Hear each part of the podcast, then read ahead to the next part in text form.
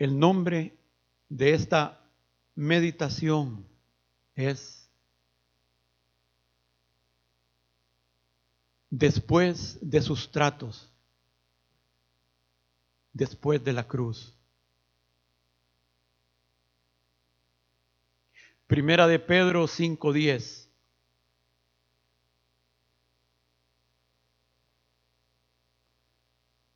Mas el Dios de toda gracia, que nos llamó a su gloria eterna en Jesucristo, después que hayáis padecido un poco de tiempo, Él mismo os perfeccione, afirme, fortalezca y establezca.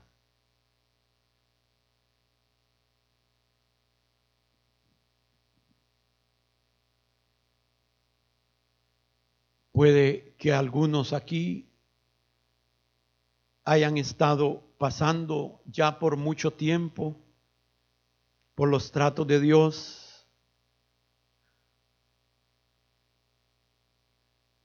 que alguno haya estado siendo afligido por situaciones, diversas situaciones, diversos problemas,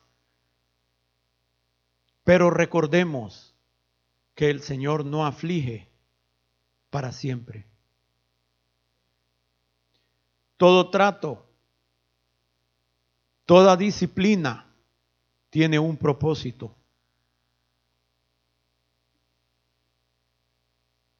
Y cuando ese propósito es logrado, la disciplina es quitada, la aflicción es retirada y Dios trae consuelo. Dios trae un tiempo de paz, un tiempo de restauración, de consolación, un tiempo en el cual Dios edifica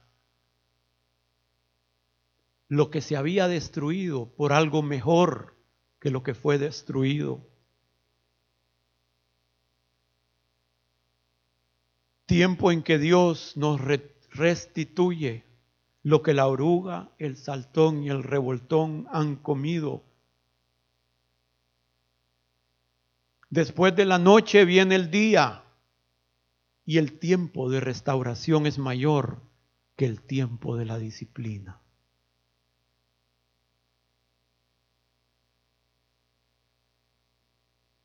Salmo 30, versículo 4. Cantad a Jehová vosotros sus santos y celebrad la memoria de su santidad, porque un momento será su ira, pero su favor dura toda la vida. Por la noche durará el lloro y a la mañana vendrá la alegría. Noé vio el juicio de este mundo, hermanos. Si bien él y su familia fueron guardados, pero tuvieron que pasar en medio del juicio.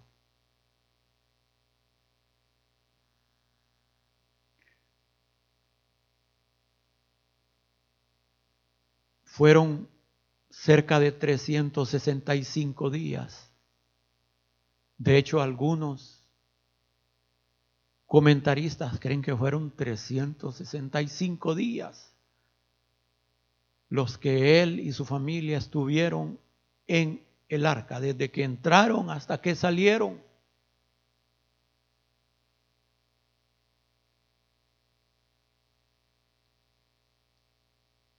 Imagínense todo ese tiempo que ellos estuvieron ahí metidos.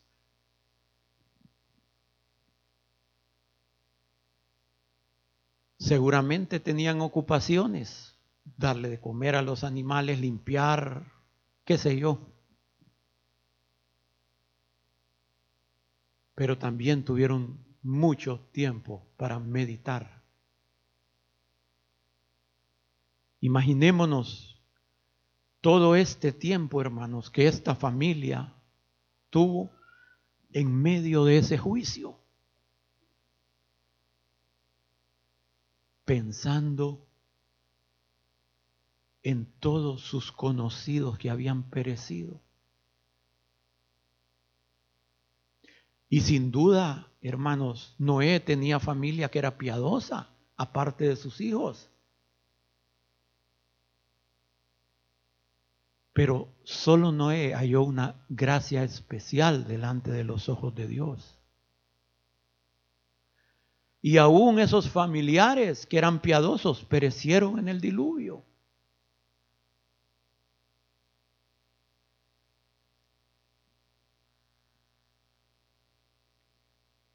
Ellos desarrollaron en ese tiempo un corazón agradecido con el Señor por haberlo guardado, pero sin duda también desarrollaron un santo temor y reverencia a los juicios de Dios.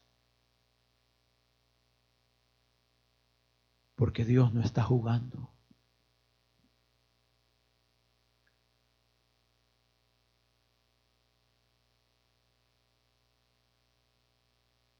Imagínense, hermanos, ¿por qué tanto tiempo?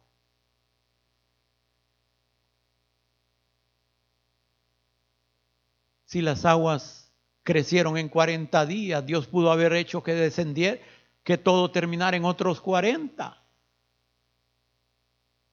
Pero no.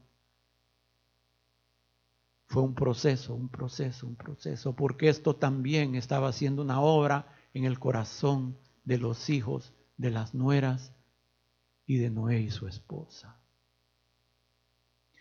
Por eso es que es tan severo el juicio de, de Noé con su hijo Cam.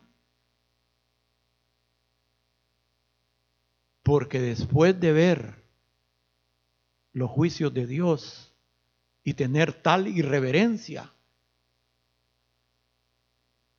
Noé reaccionó así. Pero imagínense, cesan las aguas que brotaban de los manantiales de la tierra y se cierran los chorros de agua que venían del cielo y las aguas se estabilizan y empiezan a descender, a descender, a descender, a descender. Y el, arca descansa sobre la tierra. Génesis 8.1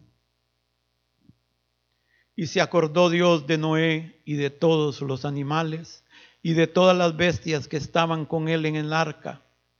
E hizo pasar Dios un viento sobre la tierra y disminuyeron las aguas y se cerraron las fuentes del abismo y las cataratas de los cielos y la lluvia de los cielos fue detenida y las aguas decrecían gradualmente de sobre la tierra y se retiraron las aguas al cabo de ciento cincuenta días y reposó el arca en el mes, en el mes séptimo, a los diecisiete días del mes, sobre los montes de Ararat. Y las aguas fueron decreciendo hasta el mes décimo. En el décimo, el primero del mes, se descubrieron las cimas de los montes. Sucedió que al cabo de cuarenta días, Noé abrió, la, abrió Noé la ventana del arca que había hecho y envió un cuervo, el cual salió y estuvo yendo y volviendo hasta que las aguas se secaron sobre la tierra. Envió también de sí una paloma para ver si las aguas se habían retirado de sobre la faz de la tierra, y no halló la paloma donde sentar la planta de su pie, y volvió a él en el arca, porque las aguas estaban aún sobre la faz de la tierra entonces él extendió su mano y tomándola la hizo entrar consigo en el arca. Esperó aún otros siete días y volvió a enviar la paloma fuera del arca. Y la paloma volvió a él a la hora de la tarde. Y he aquí que traía una hoja de olivo en el pico. Y entendió Noé entendió al ver la paloma con la ramita fresca de olivo en su pico, que las aguas se habían retirado sobre la faz de la tierra. Y aquí la paloma, hermanos, representa por lo menos dos cosas.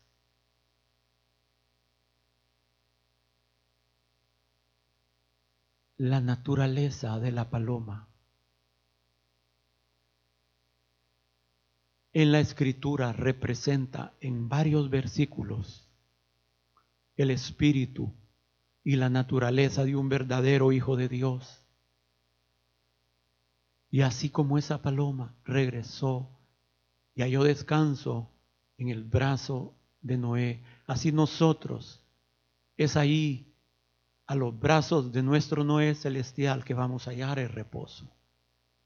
Pero también la paloma en muchas escrituras representa al Espíritu Santo, al Espíritu de Dios.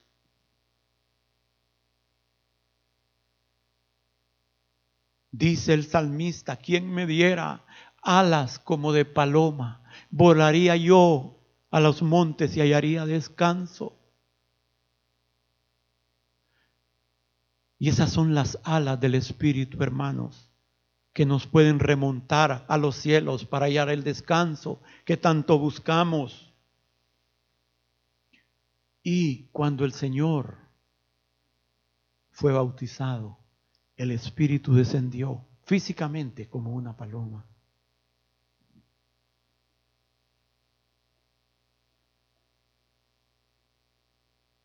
Y vemos aquí, hermanos, cómo en la escena de Noé viene el Espíritu de Dios en forma de una paloma, con esa ramita de olivo Escuchen hermanos, ya en ese punto habían muchos árboles que ya estaban retoñando. Había la vid, habían higueras, habían cedros, habían pinos, habían mangos, habían aguacates, había todas las especies. Ya estaban empezando con brotes tiernos. Pero Dios escogió que la paloma viniera específicamente con una ramita de olivo.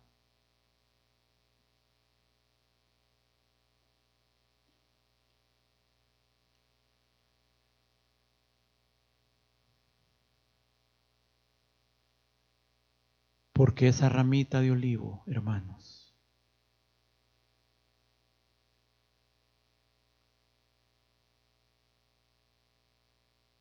simboliza la presencia de Dios.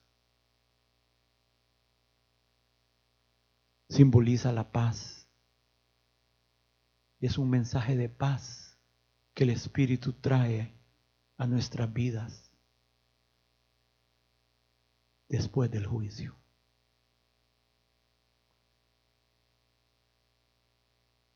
Un mensaje de victoria. Saben que los competidores en Grecia, muchas veces las coronas de los premios que se hacían eran de ramas de olivo.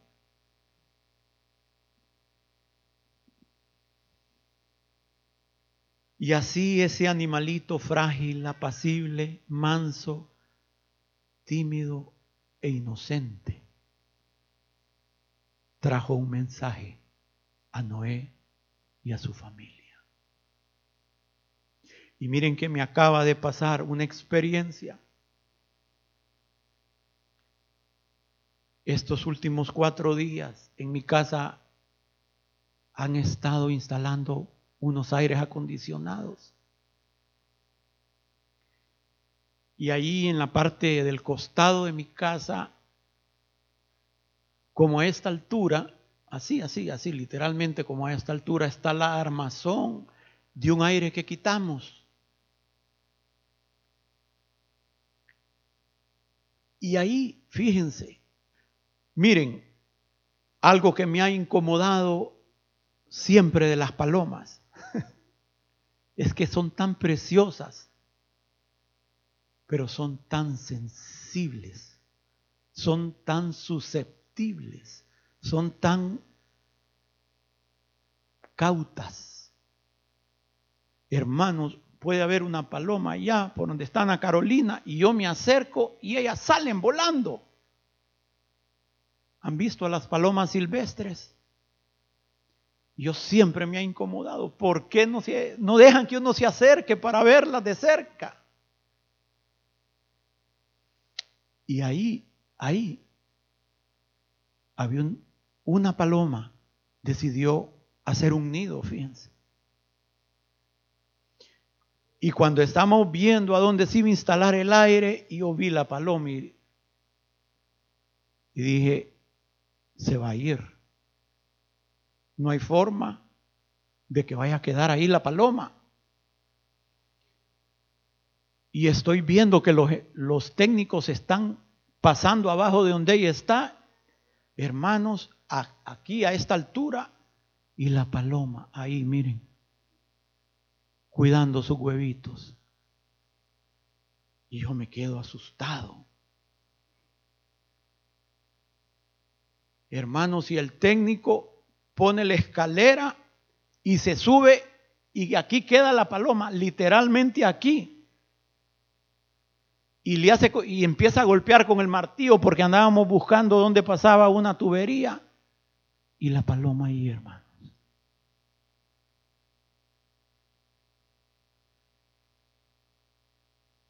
y al lado eh, han estado, hermanos, con taladros. Han estado haciendo toda especie de ruidos. Y ahí está la paloma, cuidando sus huevitos. Yo he estado asombrado, nunca, nunca había visto eso. Yo no sabía que así era la cosa. Increíble. Hasta fotos le tomé a la paloma.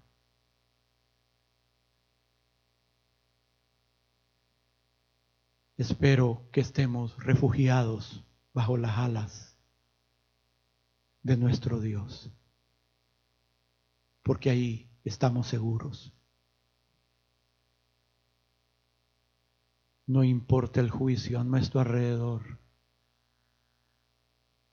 los diluvios,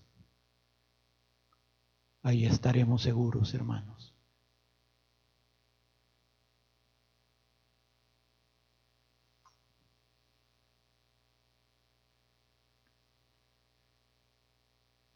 Y ahí, cuando se acerca esa paloma con esa ramita de olivo, Noé entendió que el juicio había terminado. Pero ustedes creen que la prueba para Noé fue un año, fueron 121 años. 120 años de ser pregonero de justicia. Tal vez humillado, rechazado, burlado muchas veces. Y un año de la prueba mayor. Ahí él entendió que los juicios habían terminado. Y que amanecía un nuevo día, no solo para su familia, sino que ellos como representantes de la raza humana amanecía un nuevo día, una nueva oportunidad para la raza humana.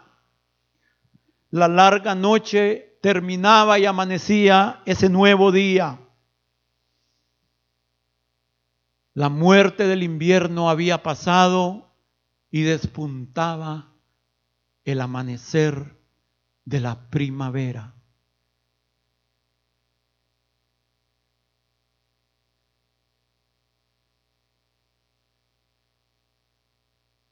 Y ahora era un tiempo de favor y misericordia divina, tiempo de paz y no de aflicción, porque las primeras cosas habían pasado y todas habían sido hechas nuevas. Hermanos, y así es en nuestra vida. No todo el tiempo es de prueba, no todo el tiempo es de trato. Hay un día después de sus tratos y hay un día después de la cruz.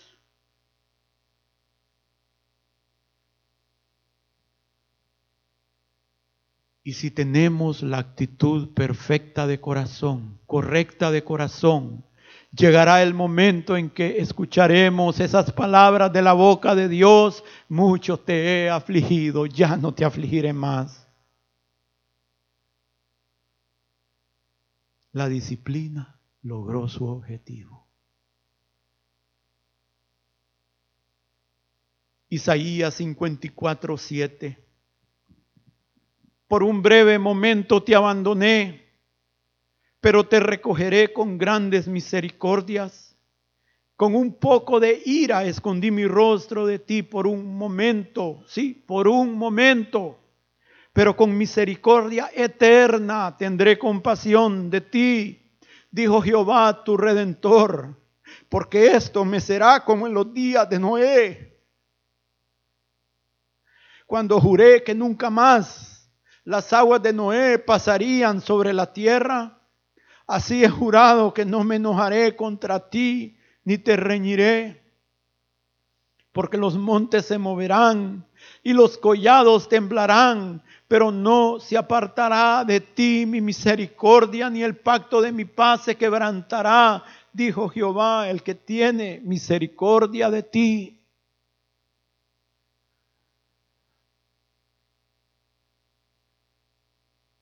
Así como esos constructores ahí están haciendo bulla, abriendo hoyos en la pared, así estará Dios sobre nosotros, protegiéndonos, amparándonos, guardándonos.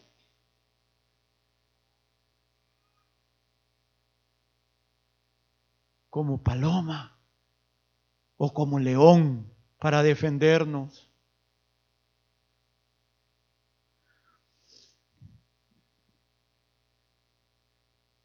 Y sí, hermanos, Dios ha estado en medio de nosotros en las profecías.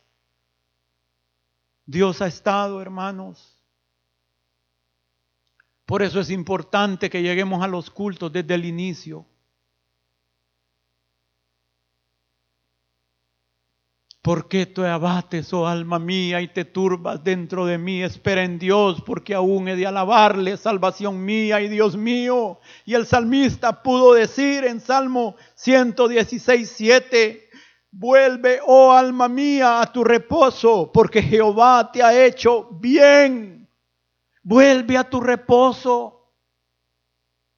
Porque ciertamente esos tiempos de aflicción, esos tiempos de prueba, esos tiempos de angustia, hermanos, trastornan nuestro corazón, nos abaten, nos ponen desolados, perdemos la paz. Pero no para siempre son los tratos, no para siempre es el juicio.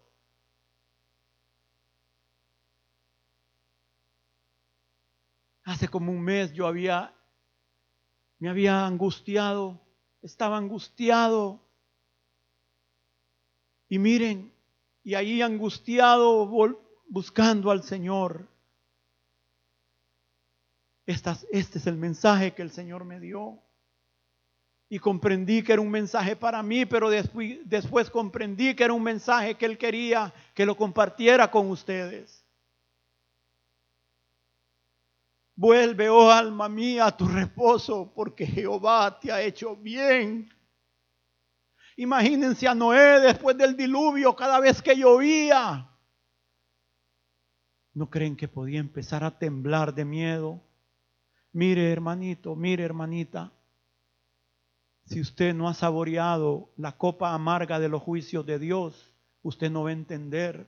Pero si usted ha pasado por el juicio, si usted ha pasado, ha experimentado lo que es la maldición, usted va a agradecer cuando esté en la bendición. Y cuando usted ha pasado por los juicios de Dios, usted sabe a lo que yo me refiero. Y me imagino, hermanos, que Noé y su familia cuando empezaba a llover hubieran empezado a temblar de miedo. Ya no tenemos el arca, el arca ya se deshizo. Y ahora mi arco iris te pongo por señal. Este es mi pacto contigo. Ya los juicios pasaron en tu vida, Noé. Saliste vencedor. Saliste victorioso de la prueba, Noé. Vuelve, oh alma mía, a tu reposo, porque Jehová te ha hecho bien. Así, hermanos, como esa paloma reposó en el brazo de Noé, nosotros debemos de hallar reposo en los brazos de nuestro Dios. Y así nosotros también, con esa rama de olivo en nuestro pico, con su palabra en nuestro pico, también podemos hallar reposo, encontrándonos con Él en los tiempos de intimidad con Dios.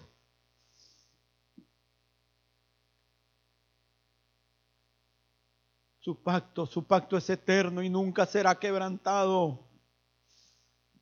Después de nuestras aflicciones, hermanos, viene nuestra consolación. Como cuando el Padre termina de disciplinar a su hijo, a su hija. Y le da tiempo que la disciplina se asiente y que el corazón de su hijo, de su hija se, se aquiete. Pero después lo llama y lo sienta sobre sus rodillas y le asegura su amor. Así es nuestro Padre Celestial, hermanos, en con nosotros.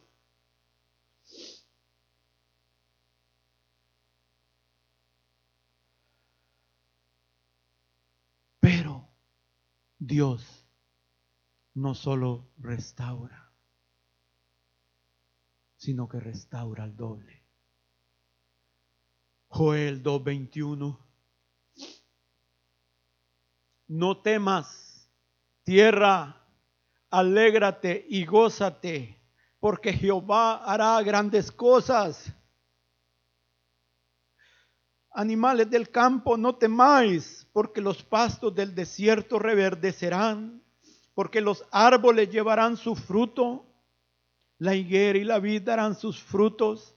Vosotros también, hijos de Sión, alegraos y gozaos en Jehová vuestro Dios, porque os ha dado la primera lluvia a su tiempo y hará descender sobre vosotros lluvia temprana y tardía como al principio las eras se llenarán de trigo y los lagares rebosarán de vino y aceite. Y os restituiré los años que comió la oruga, el saltón, el revoltón y la langosta, mi gran ejército que envié contra vosotros. Comeréis hasta saciaros y alabaréis el nombre de Jehová vuestro Dios, el cual hizo maravillas con vosotros. Y nunca jamás será mi pueblo avergonzado.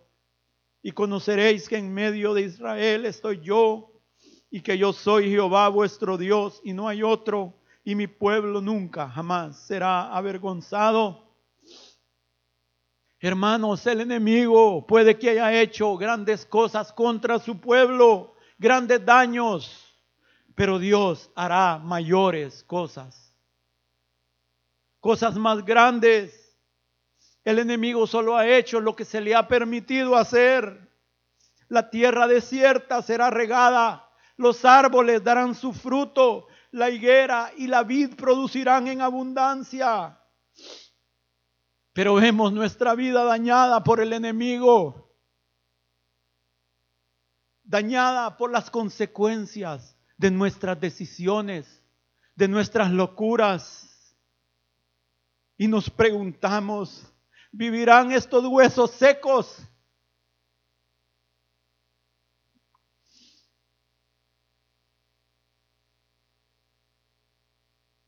Entonces, después de la disciplina, Dios nos dice, yo envío mi espíritu sobre vosotros y viviréis. Oh Ezequiel, vivirán estos huesos secos y secos en gran manera. Y el profeta se queda. Señor, solo tú lo sabes. Profetiza sobre estos huesos secos.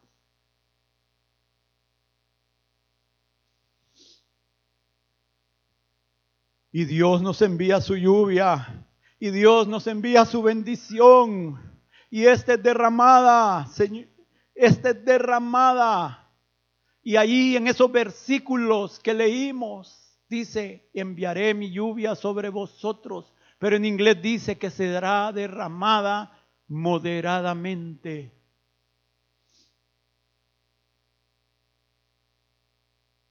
Con medida.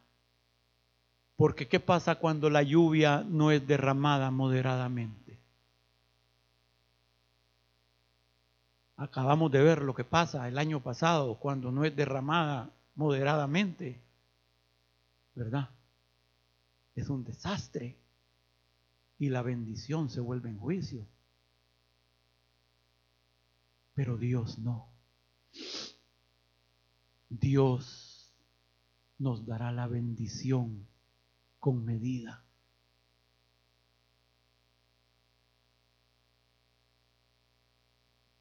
Escuche hermanos, y vemos la firma de Dios, el sello de Dios en nuestras bendiciones, cuando recibimos lo que necesitamos.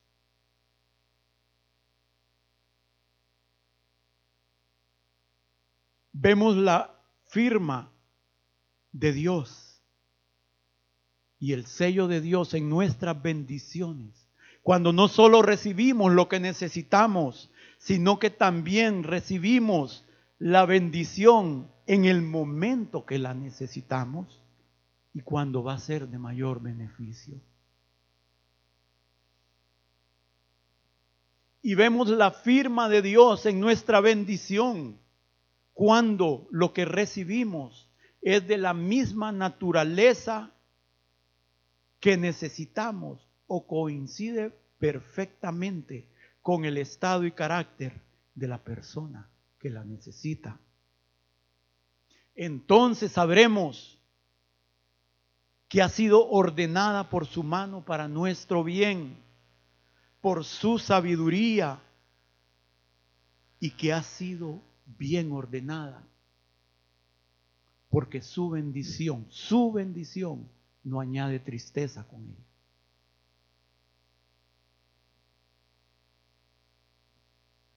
Su bendición no es como la bendición temporal y terrenal de los impíos que únicamente reciben su parte en esta vida y que es para perdición y juicio. No quiere decir que la bendición no incluya lo terrenal. Claro que lo puede incluir. Y si no veamos la vida de muchos siervos de Dios, Abraham riquísimo, Isaac riquísimo, Jacob riquísimo. Pero la bendición de Jacob aunque era riquísimo materialmente, era mucho mayor que la bendición que tuvo Esaú, que también era rico.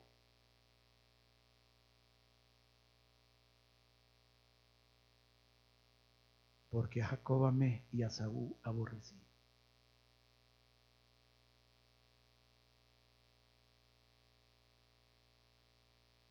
y vemos el sello y la firma de Dios en nuestras bendiciones, cuando los medios y las circunstancias por las que esas bendiciones han llegado a nuestra vida son extraordinarias y más allá que los que la sabiduría humana hubieran logrado o pensado. Entonces sabremos que Dios mismo tuvo que haber ordenado tal cosa y que únicamente fue posible por su providencia. ¿Qué les parece? Joel 2.25.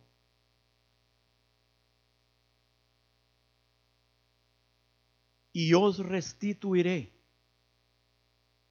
los años que comió la oruga, el saltón, el revoltón y la langosta, mi gran ejército que envié contra vosotros. Comeréis hasta saciaros y alabaréis el nombre de Jehová vuestro Dios, el cual hizo maravillas con vosotros y nunca jamás será mi pueblo avergonzado. Y os restituiré. Quiero que escarbemos un poquito en esta palabra, restituir. Restituir es, compensar. Dar algo o hacer beneficio en resarcimiento por el daño, por el perjuicio o por el disgusto recibido. Igualar en opuesto sentido el efecto de una cosa con la otra. El enemigo hizo estos grandes daños, yo haré mayores.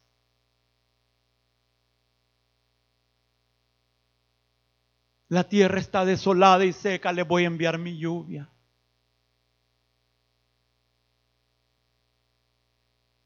Es restaurar, es reembolsar. Qué interesante, reembolsar es llenar, completar, dar un pago, una recompensa, es retribuir, premiar, estar en paz reconciliar, devolver algo a cambio.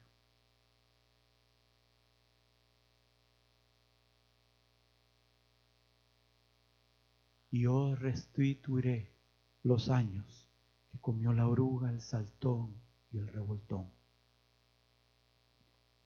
No servimos ni buscamos a Dios de balde. Dios es bueno, Dios es justo y no lo buscamos por lo que Él nos pueda dar, pero su naturaleza es dar.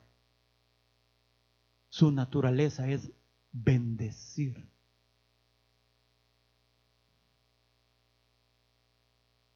¿Se acuerdan en Egipto?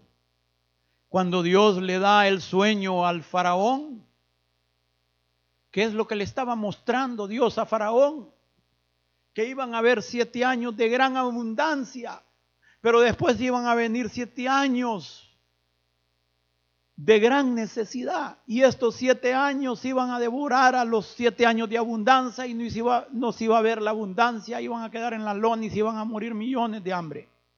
En resumen, eso es, y en buen San Pedrano. ¿Verdad?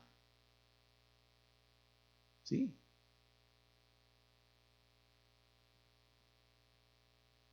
la escasez se come la bendición. Pero aquí es todo lo contrario. La sobreabundancia de Dios va a hacer que todo aquello quede olvidado, que toda la aflicción, que toda la necesidad, que todo ese fuego, que todas esas necesidades queden olvidadas.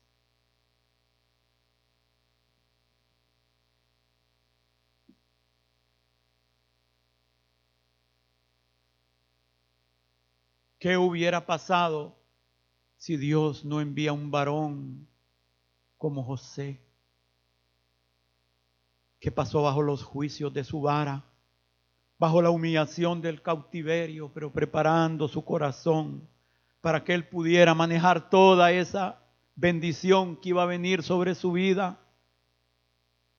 Y por causa de esa bendición, él, su familia y millones de personas fueran guardados de morir de perecer de hambre.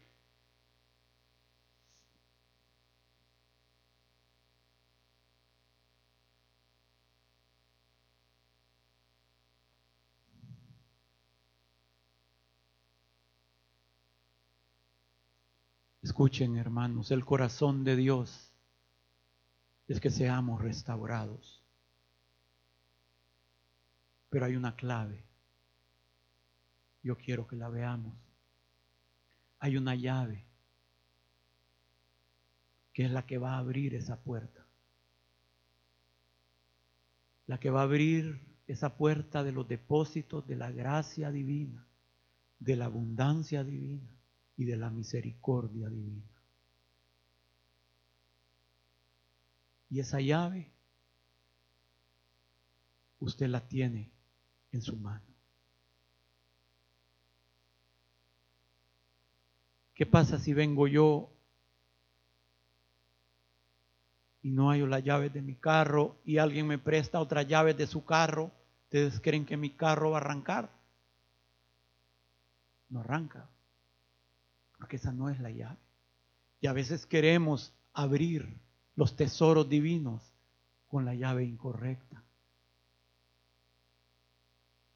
Joel 2.12.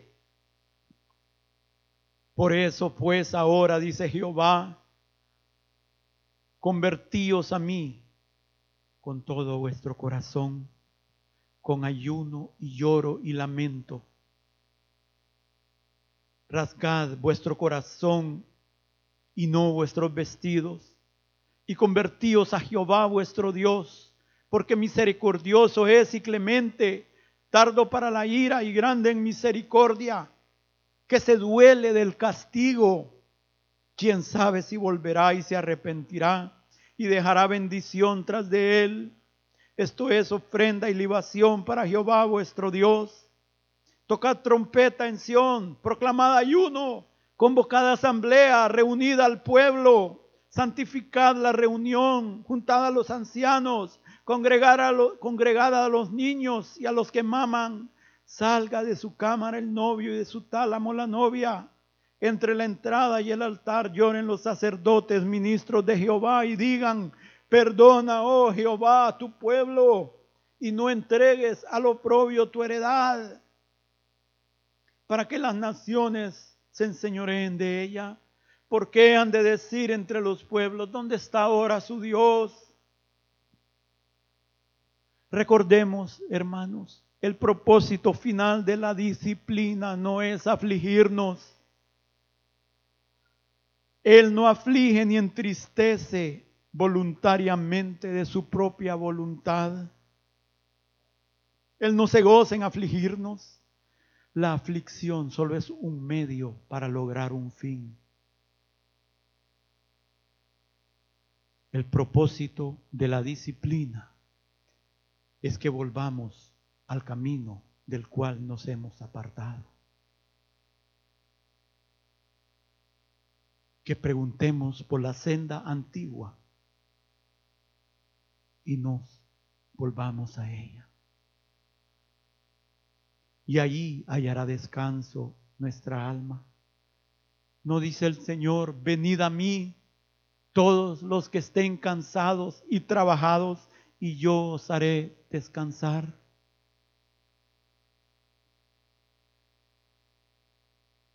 No es el propósito de la disciplina que dejemos nuestros propios caminos y nos arrepintamos, que nos volvamos a Él.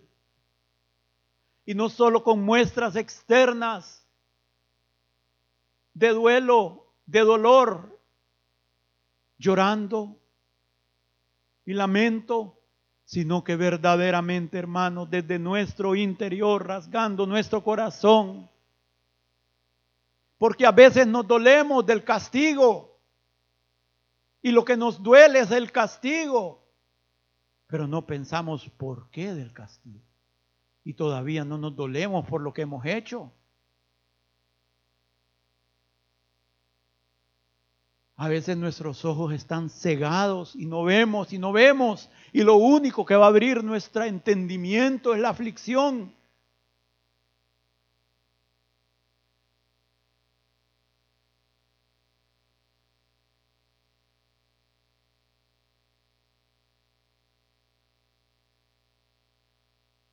Entonces dice, Jehová solícito por su tierra. ¿Sí? Pero entonces y solo entonces.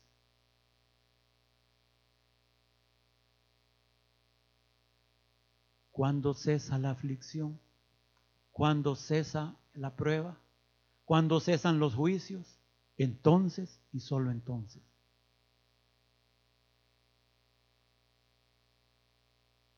Los hijos de Israel en Egipto empezaron a ser afligidos. Primero entraron ahí gran abundancia. Empezaron a pasar los años y se levanta un rey que no conocía a José y empieza el horno a calentarse a calentarse a calentarse. Y ya empezaron a estar incómodos ahí como el sapo que le empiezan a calentar el agua y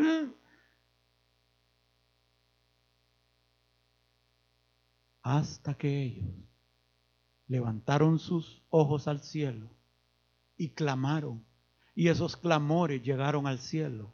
Entonces Dios, solícito por su tierra, se encontró con ellos para libertarlos.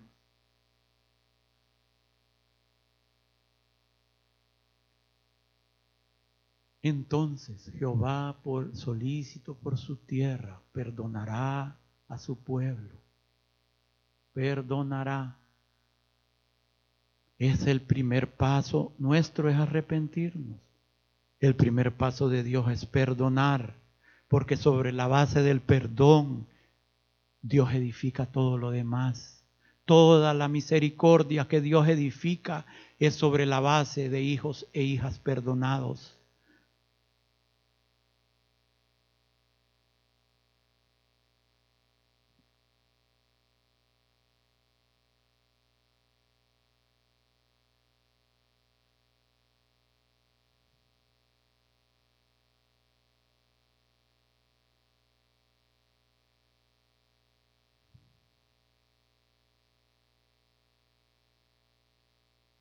Y en ese sentido, hermanos, no solo es importante e indispensable que pidamos perdón a Dios,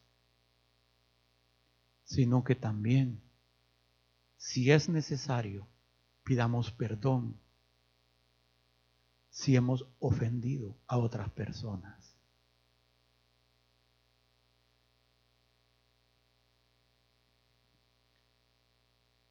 Y en el mismo nivel de importancia es no solo que pidamos perdón, es que perdonemos a otros.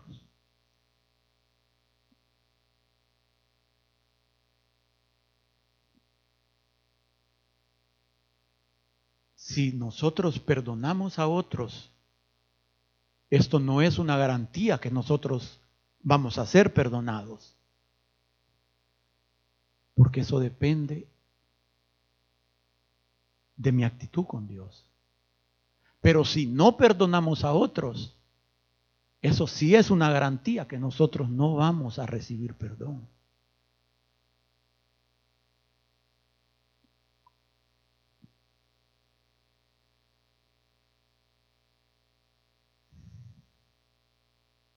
¿Es difícil pedir perdón? Difícil pero no imposible. Es difícil perdonar. Es más difícil no perdonar. Vamos a pagar un precio impensable. Y si seguimos trayendo al presente la ofensa que nos hicieron, si seguimos rumiando con nuestras palabras la ofensa que nos hicieron, la ofensa que le hicieron a nuestra familia, la ofensa que le hicieron a nuestros padres, la ofensa que le hicieron a nuestros hijos, eso lo único es que abre la herida, abre la herida, abre la herida. Hermanos, mejor empecemos a bendecir. Sí, empecemos a bendecir a lo que nos han dañado. Aunque sea contra nuestra naturaleza, pero agarrémonos ahí de la gracia divina y digamos, Señor, yo bendigo a tal hermano, yo bendigo a tal hermana. Empecemos a orar por ellos una y otra vez. Yo le decía a uno de mis hijos hace como dos meses y le dije, mira, el Señor me ha permitido ganar batallas en esa área, bendiciendo a la gente que me ha dañado. Yo no les estoy compartiendo teoría. Me ha permitido ganar batallas bendiciendo, bendiciendo, bendiciendo, orando, orando. Cuando menos acordemos, los vamos a estar amando. Y vamos a haber logrado la victoria, hermanos. Hermano y hermana, si tú supieras la importancia de mis palabras en este momento a la luz de la eternidad, estarías agradecida con Dios.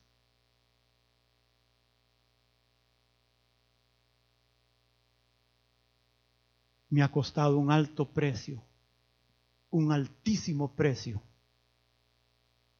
compartir sobre este tema. Alto precio. Hay cosas que yo nunca las he compartido.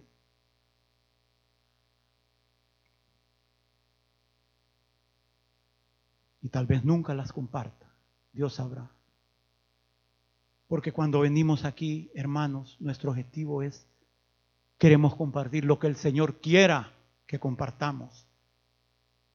Es su palabra y Él es el único que deben de ser glorificados. Pero les estoy diciendo, Pongamos atención a estas sencillas palabras. Hermanos, el hermano Alberto no es nada ni nadie, pero la palabra de Dios hay cosas que nos garantizan.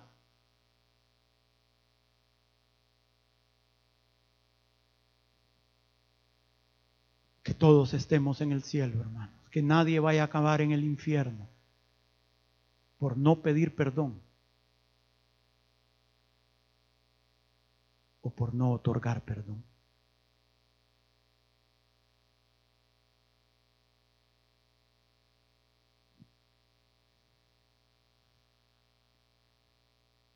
Es un momento amargo.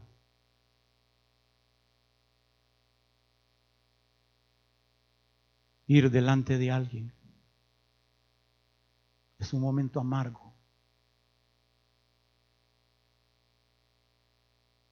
Y decirle, te quiero pedir perdón por esto y por esto y por esto. Tú no sabes cómo va a reaccionar la otra persona, si te va a mandar a volar. ¿Qué importa? ¿Qué importa? ¿Qué importa si nos humillan? Testigo tenemos pero no es ir a pedir perdón para justificarnos. No, mira, es que yo te hice eso, es que, es que, mira, es que vos. Es que, mira, es que la circunstancia. No, perdóname.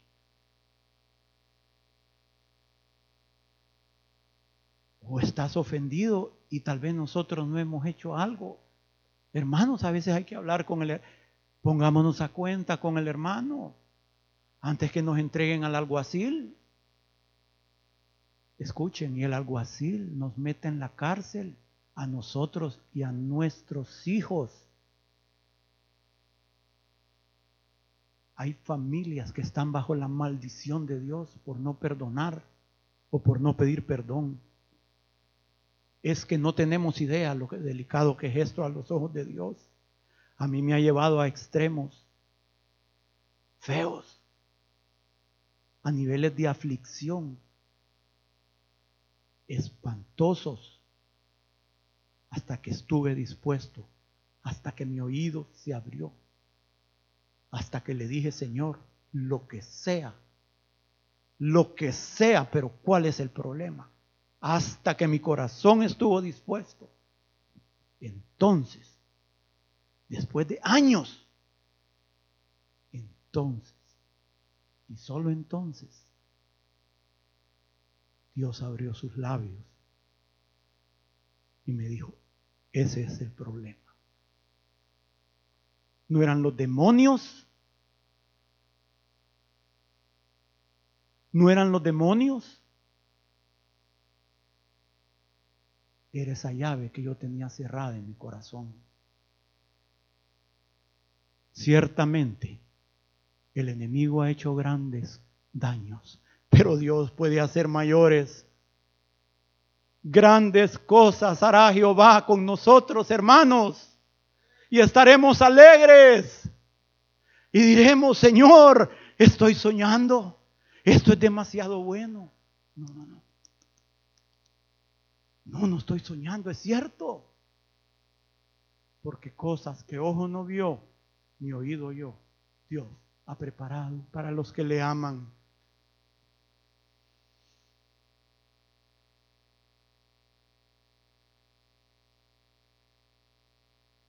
Joel 2.18, Y Jehová, solícito por su tierra, perdonará a su pueblo. Y responderá Jehová y dirá a su pueblo, He aquí yo os envío pan, mosto y aceite, y seréis saciados de ellos, y nunca más os pondré en oprobio entre las naciones, y haré alejar de vosotros al del norte, y lo echaré en tierra seca y desierta. Su faz será hacia el mar oriental y su fin al mar occidental. Exhalará su hedor y subirá su pudrición, porque hizo grandes cosas Tierra, no temas, alégrate y gózate, porque Jehová hará grandes cosas. Animales del campo, no temáis, porque los pastos del desierto reverdecerán, los árboles del bosque llevarán fruto, la higuera y la vid darán sus frutos. Vosotros también, hijos de Sión, alegraos y gozaos en Jehová vuestro Dios, porque os ha dado la primera lluvia a su tiempo y hará descender sobre vosotros lluvia temprana y tardía como al principio. Las eras se llenarán de trigo y los lagares rebosarán de vino y aceite, y os restituiré los años que comió la aruga, el saltón y el revoltón y la langosta, mi gran ejército que envié contra vosotros, y comeréis hasta saciaros, y alabaréis el nombre de Jehová vuestro Dios, el cual hizo maravillas con vosotros y nunca más será mi pueblo avergonzado. Hermanos, cosas poderosas suceden cuando la disciplina ha logrado su objetivo. Cuando nos arrepentimos y Dios perdona, Él responde y actúa. Y Dios hace alejar aquello o aquellos que nos han robado la paz, que nos han robado los frutos de nuestra vida espiritual o trabajo físico. Hermanos, habíamos estado trabajando y a la hora de recoger los frutos, otros venían y se los comían. Escuche, tal vez se identifica con algo de esto. Sí, usted trabajando y trabajando y ya cuando iba a extender sus manos al racimo, venía otro y se lo llevaba. Nuestro salario estaba siendo echado en saco roto, es que no me ajusta, no me ajusta, no me ajusta. Edificábamos para que otros disfrutaran lo que nos había costado mucho esfuerzo, pero Dios puede desvanecer aquello que ha hecho que nuestra tierra esté desierta y desolada y la vara, si nos arrepentimos, esa vara que está en la mano de Dios es echada en el fuego. Y esas coyundas que nos han atado al enemigo son rotas y ese yugo es quebrado.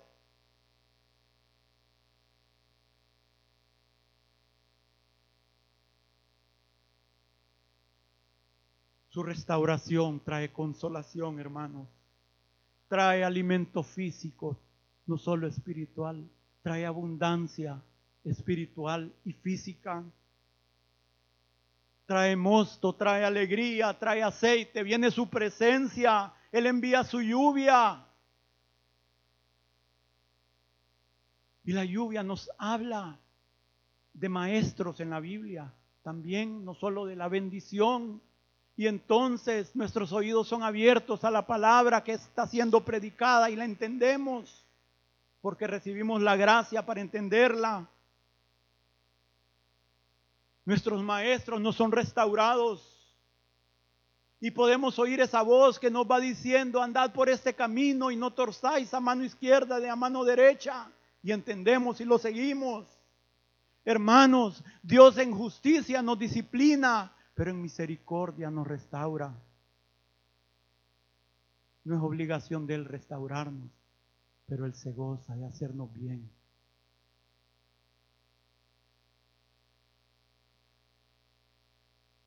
Y nos alegra conforme a los años en que hemos visto el mal. Pero recordemos, entonces, y solo entonces, esa llave está en tu mano, hermano y hermano. Está en mi mano. cuando nos volvemos de nuestros caminos a sus caminos. entonces lo malo es alejado de nuestra vida y Dios hace que el bien se acerque a nosotros.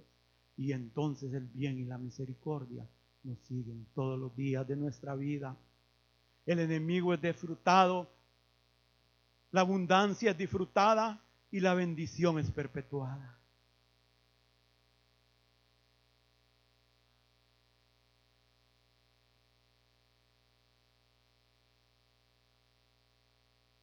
¿Cómo están hasta ahorita?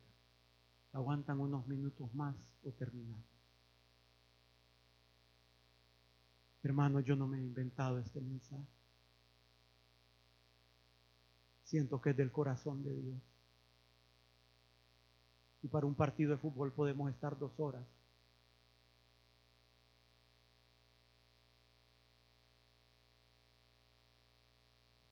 Ni los males ni los bienes vienen por suerte, por azar, por el destino, por casualidad, por accidente. Nuestra vida está en las manos del Todopoderoso, del fuerte de Jacob.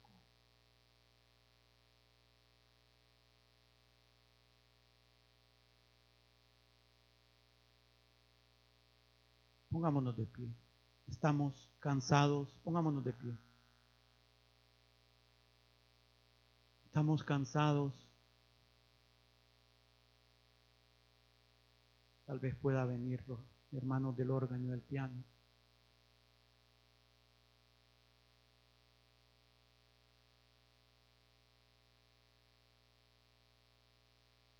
Hermano o hermana. Estamos cansados de estar afligidos. Estamos cansados de estar en problemas.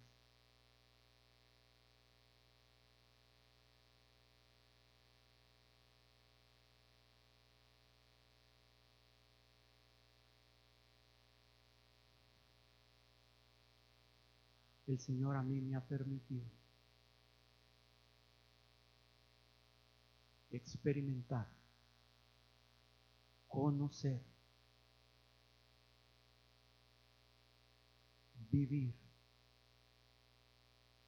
lo que es estar en juicio y me está haciendo vivir lo que es estar en bendición. He podido palpar un poco de ambos caminos.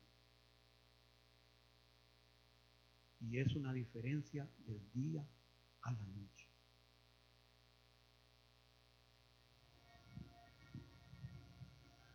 ¿Estás cansado que el enemigo esté robando el fruto de tu trabajo?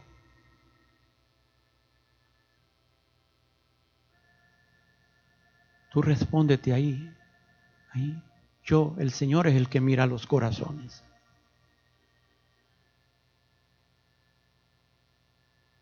Las bendiciones se escapan de nosotros a última hora.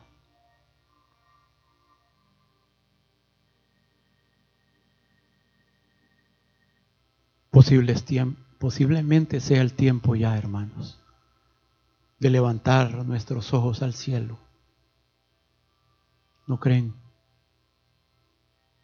Dejar de querer lograr por el brazo de la carne lo que solo Dios con su espíritu va a lograr en nuestra vida.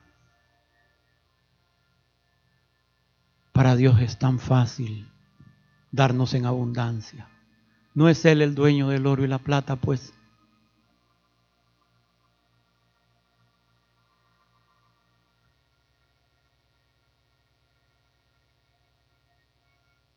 ¿Está tu corazón endurecido, hermano? Le podemos pedir, Señor, ablándame. Sí. Podríamos hacer eso hoy.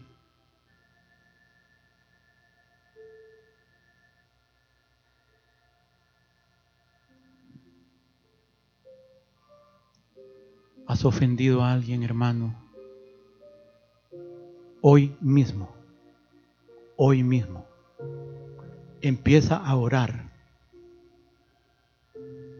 para que Dios prepare el corazón de esa persona no lo hagamos en la carne, para que Dios prepare el corazón de esa persona para irle a pedir perdón. Y cuando sientas que es el tiempo, hazlo. No demores un segundo. El Señor ve desde que tenemos la intención. Aunque no lo hayamos hecho, Él ve ya nuestra intención y dice, ok, detengan los juicios, detengan la vara. Satanás, momento. Este no es juego. Es bien serio. Te han ofendido, hermano o hermana, o a tus hijos, o a tus padres, qué sé yo. Empieza a bendecir. Sí, bendecir es hablar bien. Bien decir, bendecir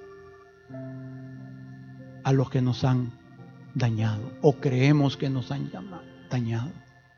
Esto es de vital importancia para que los cielos se abran, para que veamos a Dios peleando por nosotros.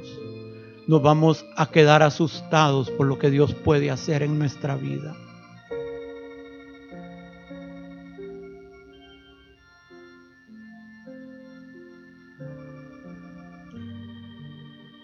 Decide hoy, hoy, hoy, hoy, en este momento, con la gracia de Dios, nunca más, jamás volver a mencionar la ofensa que te han hecho. Ni aquí, ni allá, ni más allá. Sepulta eso, hermano y hermana, por el bien eterno tuyo y de tu familia.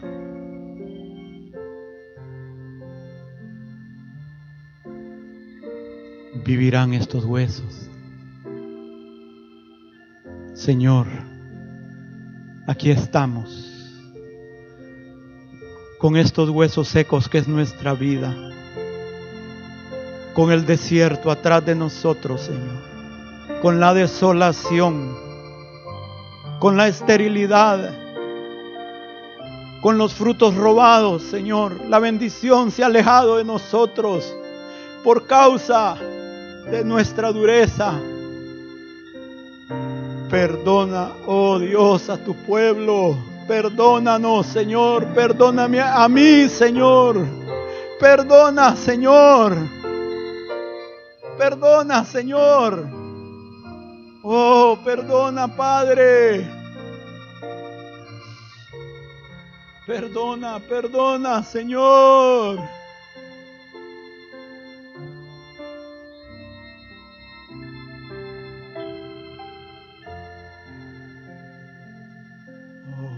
Perdona, Señor, perdona.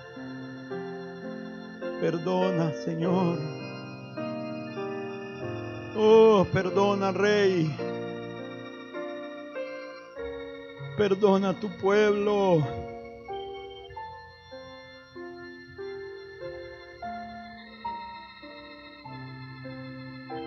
Dígale, hermano, exprésele al Señor su deseo de cambiar, su deseo de perdonar, su deseo de ser perdonado, su deseo de caminar en sus sendas, su deseo de salir del juicio y entrar en la bendición.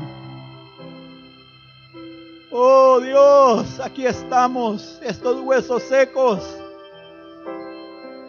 Oh Padre, envía el agua del cielo enternece nuestros corazones endurecidos. Ablanda la tierra con tu lluvia, Señor.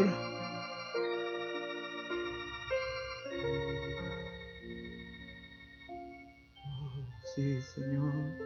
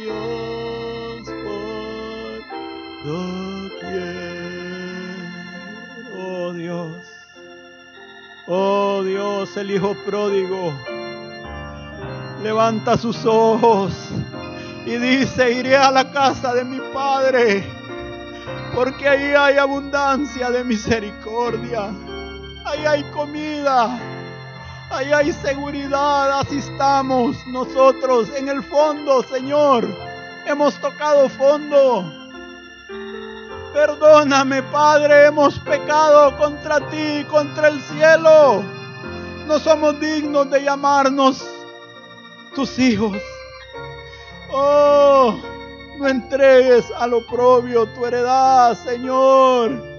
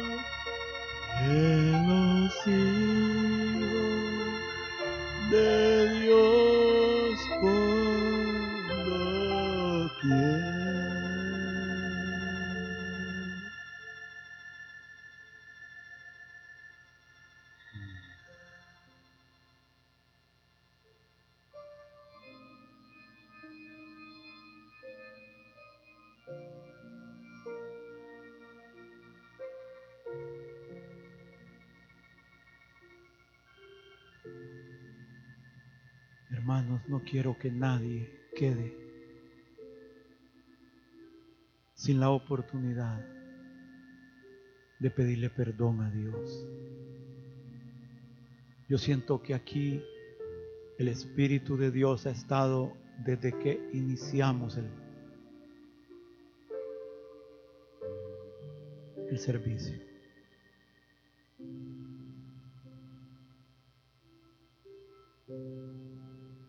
Y el único pecado imperdonable es rechazar el perdón. Yo siento que todavía hay algunos que no han abierto su corazón, hermanos. Hermanos, esto no es conmigo, es con Dios.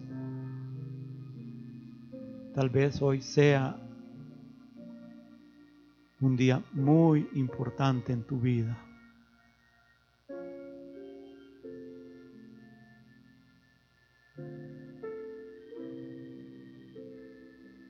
Señor, tú ves los corazones. Tú ves los corazones, Señor. Tú ves la necesidad. Tú ves la intención. Tú oyes el clamor y los gritos de angustia, aunque sean en silencio, tú los oyes.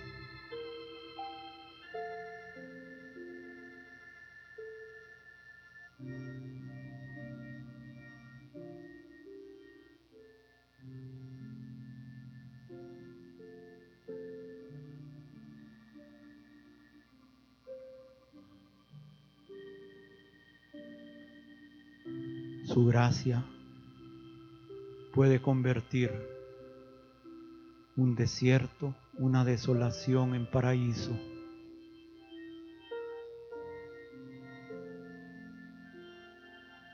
Un limosnero en rey y un pecador en sacerdote. Esa es la generación de los que le buscan. Esa es la naturaleza de sus hijos.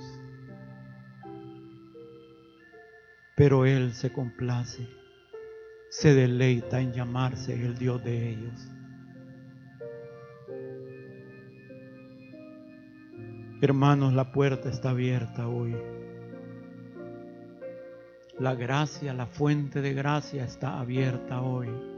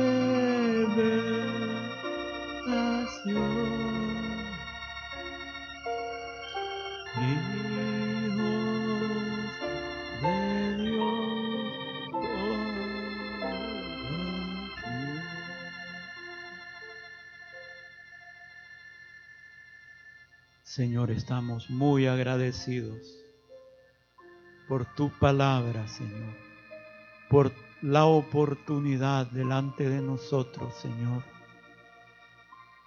porque la puerta está abierta, Señor, no se ha cerrado aún. Y entramos por ella, Señor, entramos por ella. Nos ponemos de acuerdo contigo, Señor. Nos ponemos de acuerdo contigo Gracias Señor, gracias por este día. Gracias por tu misericordia. Gracias por tu perdón. Por tu restauración al doble en nuestras vidas. Bendito Dios de Jacob. Gracias Señor. Amén hermanos. Creo que no hay ningún anuncio para hoy. ¿Verdad? No hay nadie que nos visite hoy nuevo, no, no, no. Que Dios los bendiga, hermano.